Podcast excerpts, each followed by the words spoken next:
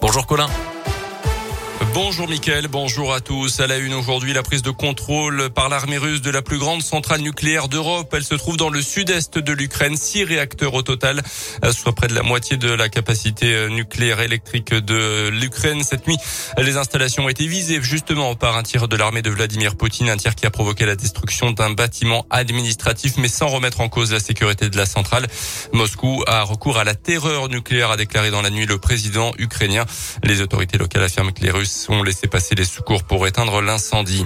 La fin d'un vrai faux suspense. Emmanuel Macron s'est bien déclaré candidat pour un second mandat à l'Elysée dans une lettre aux Français mise en ligne hier soir et publiée dans la presse ce matin. Le président reconnaît qu'il s'agira d'une campagne particulière compte tenu de la guerre en Ukraine. Je sollicite votre confiance pour un nouveau mandat, écrit-il notamment. À Bourg, d'autres actions prévues dans les prochains jours préviennent déjà les syndicats de l'association de sauvegarde de l'enfant à l'adulte. Ils manifestaient hier après-midi devant le siège de la DSEA à Perona pour protester contre la dégradation de leurs conditions de travail, notamment. La direction dénonce l'instrumentalisation de problèmes internes.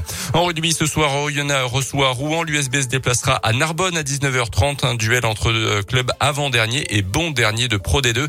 Et puis c'est ce soir que TF1 diffuse le concert des Enfoirés. Comme chaque année, concert enregistré à Montpellier sans public à cause de la crise sanitaire.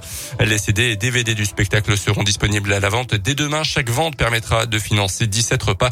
La collecte nationale est lancée aujourd'hui. Elle devrait durer tout le week-end.